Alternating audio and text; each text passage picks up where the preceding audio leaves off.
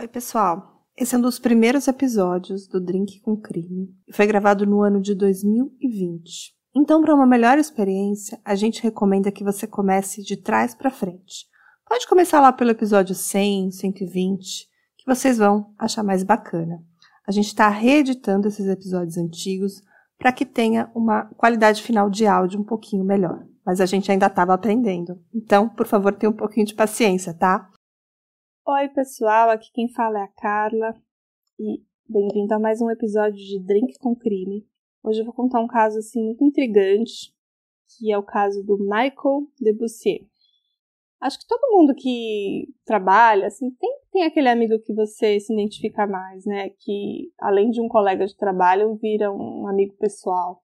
Aquele que a gente sai para tomar aquela cerveja no final do expediente, vai assistir um jogo de futebol, vai fazer um churrasco. E o Michael Debussy era esse amigo, assim, muito querido pelo, por todos. E ele tinha um amigo especial no trabalho, que era o Dylan. Eles também eram muito confidentes, né? Eles se identificavam muito, eles tinham um senso de humor muito parecido, e a amizade dele, deles foi crescendo. Eles conheceram no trabalho, né? E eles trabalharam juntos por mais ou menos uns dois anos, até que um dia a empresa que eles trabalharam foi vendida e eles foram mandados embora. Mas a amizade entre eles continuou o Dylan chamava o Michael de Mike. E essa história se passa no Canadá, no ano de 2002, e ambos resolveram seguir seus caminhos, né, procurar novos empregos, e o Michael resolveu ir para Toronto à procura de novas oportunidades. Até que um dia o Dylan recebeu a ligação da polícia canadense, e ele recebeu assim uma notícia que ele não esperava. O Michael tinha morrido, no que parecia ser um ataque cardíaco no seu apartamento.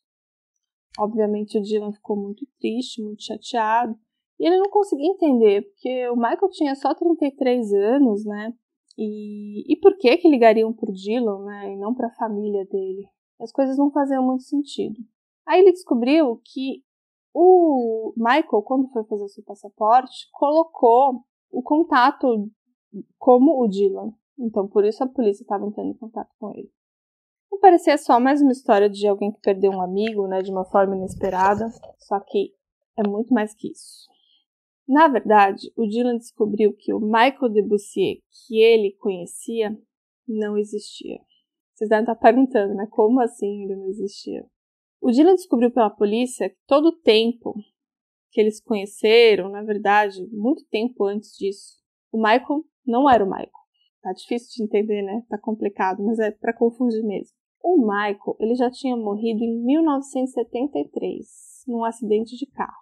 E aquele Michael que ele conhecia, na verdade, estava usando documentos falsos. Então, quem realmente era o Michael, né? Pior, ele usava o documento de um garotinho de 4 anos de idade que faleceu. Mas por que, que ele faria isso, né? Na verdade, de um menininho que tinha falecido aos 4 anos de idade, mas teria uma idade parecida com a dele, né? É, e ainda tem mais, né? O, o que é mais estranho de toda a história.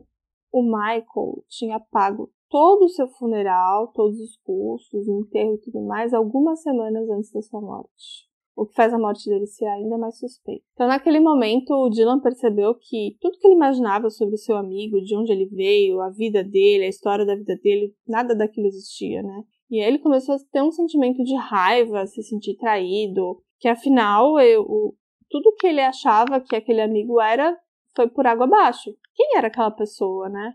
E depois de um tempo essa raiva se transformou numa curiosidade, porque ele queria saber quem realmente era aquela pessoa, se alguém sentia falta dele, por que, que ele assumiu outra identidade. Então ele foi na busca dessa resposta. Então ele começou a ir a fundo, né? Foram quase 10 anos de investigação para conseguir uma resposta. Ele começou indo em bibliotecas públicas, diversos órgãos nos Estados Unidos, e nesse tempo ele descobriu várias coisas. Ele descobriu que o diploma do Michael era falso, é, o diploma de nível superior dele também era falso, é, a certidão de nascimento, tudo falso. Então, quem que era aquela pessoa, né? E será que alguém estava procurando aquele Michael? Ele estava se escondendo? Por que, que ele assumiu sua identidade? Será que ele tinha família? Quem ele era? Então a primeira coisa que ele fez foi ir até o cemitério, onde o Michael estava enterrado, e ver se lá tinha alguma, alguma dica, né? Mas quando ele chegou lá, não tem nenhuma lápide, apenas um número. Ele não conseguiu nenhuma informação. Mas aquilo ficava na cabeça dele, né? Quem era o, o quem é o verdadeiro Michael, né? Qual era o nome verdadeiro dele, né? Por que que ele fez isso? E tudo que ele que ele começava a tentar lembrar, puxar nas memórias do que as conversas que eles tinham, ele falava assim, não pode ser tudo mentira. Alguma coisa tem que ter de verdade, né? Ele sempre falava onde ele cresceu, onde foi a infância dele. Ele sempre citava o nome de uma cidade. E algumas coisas que o, o Dylan também conhecia. Alguns lugares que ele já tinha frequentado juntos, ou cidades que, ah, eu estudei em tal colégio. Ele disse, ah, eu também conheço esse colégio, conheço alguém que já estudou lá. Então ficava tudo aquilo na mente do, do Dylan. Ele falou, bom, vou começar a investigar essas memórias, né? Então ele foi para a cidade, que é Goodrich, para tentar entender lá o que, que ele poderia pegar de informação lá. Então ele foi nessa escola, que era a high school lá do local, e uma bibliotecária ajudou ele nas pesquisas e ele foi pegando aqueles yearbooks, né, aqueles livros do ano com fotos de diversos estudantes e olhou milhares e milhares de fotos para ver se reconhecia algum rosto. Será que o Michael realmente estudou lá, mas com o seu, o seu nome verdadeiro? E depois ele assumiu essa outra identidade? E olhou todas as fotos, muitas fotos, e nada. É, ele não achava nenhuma foto que era similar ao Michael. Então, ele precisava encontrar, né, mais informações. Ele começou a investigar a história do garotinho que morreu, né? Ele falou: bom, é, talvez seja por aí o caminho, talvez ele fosse alguém que conhecia esse garoto, né? E depois assumiu a identidade dele. Então, ele foi investigar mais e ele descobriu que esse garoto ele morreu num trágico acidente com um caminhão que era dirigido pelo seu pai, que ele de alguma forma caiu e morreu. E essa certidão de nascimento foi emitida em Victoria, que era e que esse garoto era da Colômbia Britânica. E o acidente com o caminhão teria acontecido em Port Hattie, em Vancouver. Uma história muito triste e trágica, né? Então, assim, o que ele pensou? Ah, talvez o Michael fosse um amigo íntimo dessa família e, por saber dessa história, assumiu a identidade dele. Mas também porque não faria sentido ele assumir qualquer identidade, né? Aí ele pensou: será que o Michael um dia estava andando assim por um cemitério e viu uma lápide bonita com o nome do garoto e a idade? E teve essa ideia de, bom, vou assumir essa identidade e a partir de hoje vou ser o Michael. Mas quando ele chegou lá no cemitério, era muito parecido com, com o, o, o túmulo do, do Michael, amigo dele, assim, não tinha nenhuma lápide, não tinha nada assim que identificava que era um, um túmulo de uma criança, era só um número. Então, a ideia dele também não fazia sentido. Hey, você se interessa por crimes reais, serial killers, coisas macabras e tem um senso de humor um tanto quanto sórdido? Se sim, você não está sozinho. Se você precisa de um lugar recheado de pessoas como você, Venha conhecer o podcast Pátria Amada Criminal. Todas as semanas tentamos entender o pior da humanidade. Nesse processo a gente ri, chora, fica brava, fofoca, porque afinal de contas é assim que a gente fala quando está entre amigos. Suas novas melhores amigas trevosas estão aqui no Pátria Amada Criminal. Ao mesmo tempo, o amigo dele também nunca tinha falado sobre a Colômbia Britânica, né? Ou que ele tivesse morado lá. Ele nunca falou sobre isso, né? Mas mesmo assim, o Dylan falou: bom, se esse garotinho que morreu, que ele assumiu a identidade de lá, eu vou ter que ir para lá. Então ele foi até lá, como eu falei, ele foi até o cemitério e depois ele pensou, vou ter que ir atrás da família do garoto, né? Apesar de tudo, é uma coisa muito triste, mas talvez eu encontre uma resposta. E aí ele resolveu encontrar o pai do verdadeiro Michael, mostrar a ele as fotos do amigo dele, para ver se o pai o reconhecia, se era alguém conhecido dele, do filho dele, coisas assim. Imagina como deve ter sido triste, né? Um pai relembrar todo esse trágico acidente assim, 40 anos depois. Foi bem difícil essa conversa que eles tiveram, mas no final ele não reconheceu a foto, disse que não tinha semelhança com ninguém que ele conhecia. E aí o Dylan foi ficando sem muita ideia para onde investigar, né? Ele pensou em ir atrás dos registros dentários, DNA. Nada parecia muito claro na mente dele, assim. Ele ficava pensando, será que o meu amigo é, se suicidou? Será que ele induziu o seu próprio ataque cardíaco? Porque não fazia muito sentido ele ter pago o seu funeral todo semanas antes.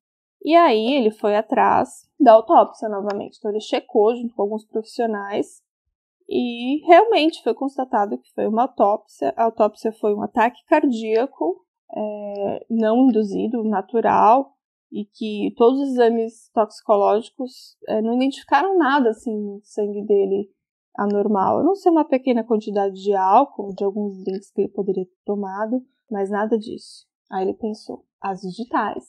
As digitais vão me dar uma resposta, certo? Então, aparentemente, quando eles encontraram o corpo, ele estava tão decomposto, porque ele já tinha morrido alguns dias, que não foi possível nem tirar as digitais. Aí estava tudo muito difícil, né? Quem era essa pessoa? Ele não encontrava um caminho, né? Ele não sabia com quem comparar, né? Por mais que tivesse uma amostra de DNA, com quem vai comparar, né? Então eles tinham também algumas impressões dentárias que a polícia tirou do cadáver, mas ele tinha que traçar um plano, né? Ele tinha à disposição dele um investigador particular que ele contratou e eles foram juntos tentar encontrar algum rastro, algum caminho aí de quem ele realmente era. E aí um dia o, o Dylan resolveu começar a procurar pessoas desaparecidas. Será que ele encontraria a foto do seu amigo lá, do Michael? E eram milhares. Ele olhava diversas páginas, até que um momento ele encontrou uma foto de uma pessoa desaparecida que era de uma similaridade impressionante. E o nome dessa pessoa era James Scott Wallon que tinha desaparecido no ano de 1992. É uma história assim bem complicada. Ele foi investigar como que esse James tinha desaparecido. É, eles encontraram o carro dele com os seus documentos é, debaixo de uma ponte em Nova York, mas ele nunca foi encontrado. Então, e agora? O que, que a gente, o que, que ele iria fazer, né? Procurar a família dele, falar que ele morreu? Não sei se fazia muito sentido. E que outro segredo ele podia descobrir, né, indo atrás dessa família? E será que a família achava que ele ainda estava vivo? Ou, sabe, achava que ele estava morto? Será que ele tinha contato com a família? E como que dá a notícia para a família que ele faleceu, né? Ele ficou com isso na cabeça por algum tempo. E aí ele resolveu falar com esse detetive particular e resolveram finalmente ligar para a família, né? É, mas ele não tinha 100% de certeza que aquele era o Michael, né? Ele viu uma foto de desaparecido, mas ele estava bem confiante que era o amigo dele. Então, anos depois, anos de busca, ele finalmente estava bem perto da resposta, ele achava, né? Pesquisando sobre a família do, do James, ele viu que o último endereço sabido dele era em Goodrich. Então as coisas começaram a fazer um certo sentido, né? Porque todas as histórias que o Michael falava falava dessa cidade, que ele tinha estudado lá, então as coisas começaram a fazer um pouco de sentido. E eles finalmente resolveram ligar para a mãe do, do James. Ela, ligou, ela atendeu, e a Mary era uma senhora de 82 anos, né? E eles ficaram assim meio receosos em dar essa notícia por telefone, né? Imagina ligar para uma senhora sozinha de 82 anos e dar a notícia que seu filho desaparecido está morto, né? E aí eles resolveram ligar para uma outra filha, que é uma irmã do, do James, que que eles também tinham contato e colocaram as duas numa uma videoconferência. Foi o Dylan, o investigador, a mãe e a filha. E aí eles contaram toda a história, né? Eles disseram que eles acreditavam que o, que o filho dele era, estava morto, né? Que ele estava se passando pelo Michael. E, e tudo que ele descobriu ali sobre Goodrich, que a família realmente era lá. E aí a irmã contou a história do desaparecimento dele, do James. Ela explicou que ele tinha se despedido da família, deu um beijo nela, deu um beijo no sobrinho, deu um beijo na mãe e falou que ele ia para os Estados Unidos visitar uns amigos em Siracusa, mas ele nunca mais voltou. E eles assim nem estavam muito preocupados assim com o sumiço do James, porque ele iria passar alguns dias lá. Só que nesse intervalo, o pai dele faleceu. O pai dele morava na Inglaterra. Então a irmã realmente precisou entrar em contato com ele para avisar e tudo mais. Só que aí, quando a irmã ligou para os amigos dele lá em Nova York, eles falaram que ele não tinha ido para lá. E aí que tudo começou a ficar estranho, né? Ela começou a ligar e aí percebeu que realmente algo tinha acontecido. Então, depois de 48 horas, ele foi considerado desaparecido, né? Então a polícia começou a investigar e nesse intervalo eles encontraram o carro do, do James abandonado debaixo de uma ponte é, lá em Nova York. E tudo estava dentro do carro dele. As malas, carteiras, documentos, menos o seu passaporte. E aí, na época do desaparecimento, eles começaram a investigar o James, porque porque ele teria desaparecido, né? E aí a polícia falou para a família que eles já estavam investigando James sobre crimes do colarinho branco. Na verdade, fraudes com cheque de desemprego. E isso foi o que a família, é, a polícia falou para a família. Mas não deu muitos detalhes, né? E um dia a, a polícia simplesmente chegou na casa do James, levou vários documentos, computador e coisas e papéis, e nunca nem deu uma resposta para a família. Mas ali parece que tinham várias provas e indícios dessas fraudes, né? Inclusive a própria irmã do James depois achou na caixa de correio algumas provas desses cheques que, do governo que ele recebia, né? E, e de acordo com a família, ele tinha 26 anos quando ele sumiu. Então, assim, foi um momento de revelação quando eles se encontraram, né? A família, depois é, o Dylan foi lá, encontrou a família, eles conversaram pessoalmente sobre tudo isso, foi muito emotivo, né? E agora tudo começava a fazer um pouco de sentido.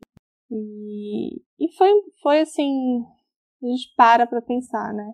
Que esse foi o jeito que o James achou para fugir da justiça, né? Talvez para que a família não soubesse dos crimes que ele estava cometendo, é, mas pensar que ele foi ao extremo, né? Ele abandonou a família, que era muito amorosa, deixou seu carro embaixo de uma ponte e resolveu simplesmente viver a vida de uma outra pessoa, uma pessoa qualquer, né? E a gente nunca vai saber ao certo, né? É, eles investigaram o passado do James ele teve uma boa educação, a família dele dava todo o suporte para ele, todo o conforto, mas mesmo assim ele fez as escolhas erradas, né? E pior ainda, em vez de tentar consertar e pagar pelo seu erro, ele resolveu fugir. Né? Então, no ano de 2015, fizeram finalmente um DNA que confirmou que o Michael realmente era o James. E essa história é uma história que virou um documentário e eu recomendo bastante que vocês assistam depois aqui do podcast. Se chama Looking for Mike. E ele está disponível no canal Real Stories do YouTube. Então, depois de você terminar aqui nosso podcast, corre para lá, tá? Eu achei essa história muito emocionante, né? Esse documentário é muito emotivo, tem muitas cenas legais, tem muitas fotos do Mike, é, fotos da família. É, e esse documentário, no final, ele fala muito de amor, né? Que apesar de tudo, o Mike ele era um cara muito amado e muito querido no trabalho. Ele parecia que estava vivendo uma vida comum nos seus últimos dias de vida, né? Que esse passado dele ele tinha deixado para trás, né? E é uma história de amizade, porque o Dylan foi até o fim para tentar encontrar as respostas, né? Ele gostava muito do Mike, ele queria entender como assim tudo isso aconteceu, né? Como assim esse meu amigo, que era o Michael, que eu trabalhava, que eu convivia, que eu vivia tomando cerveja com ele, não é o Michael. Ele é um, assumiu a identidade de um garotinho chamado Michael, de 4 anos, que morreu há 40 anos atrás, né? Então, assim, tudo é muito confuso, tudo é muito muito enigmático, mas a gente nunca vai saber o que realmente aconteceu para o James tomar essa atitude tão, tão drástica, né? E a gente também não sabe como ele encontrou a identidade desse garotinho e resolveu assumir ela, né? E toda a documentação e, e tudo ilegal que ele foi atrás de, de, documentos e tudo mais. E ele conseguiu viver uns bons anos com a identidade desse, desse garoto. Até que, infelizmente, ele morreu. É, aparentemente de um ataque cardíaco mesmo, natural, e, e aí tudo isso veio à tona, né? Mas ainda é um, um, enigma, né? Como que ele pagou todo o funeral semanas antes? Isso também é uma coisa que ninguém explica. Bom, esse é um caso bem legal. Eu, eu, eu já tinha visto algumas histórias sobre ele, já tinha lido bastante. E o documentário ele é bem assim emotivo, porque a gente vê o lado do Dylan, né, que era um, realmente um amigão, assim, aquele amigo assim que todo mundo gostaria de ter. Então, recomendo vocês assistirem o documentário. Espero que vocês estejam gostando bastante aqui do nosso podcast, que eu faço com muito carinho. E até o próximo episódio. Um abração. Hey! Você se interessa por crimes reais, serial killers, coisas macabras e tem um senso de humor um tanto quanto sórdido? Se sim, você não está sozinho. Se você precisa de um lugar recheado de pessoas como você Venha conhecer o podcast Pátria Amada Criminal. Todas as semanas tentamos entender o pior da humanidade. Nesse processo a gente ri, chora, fica brava, fofoca, porque afinal de contas é assim que a gente fala quando está entre amigos. Suas novas melhores amigas trevosas estão aqui no Pátria Amada Criminal.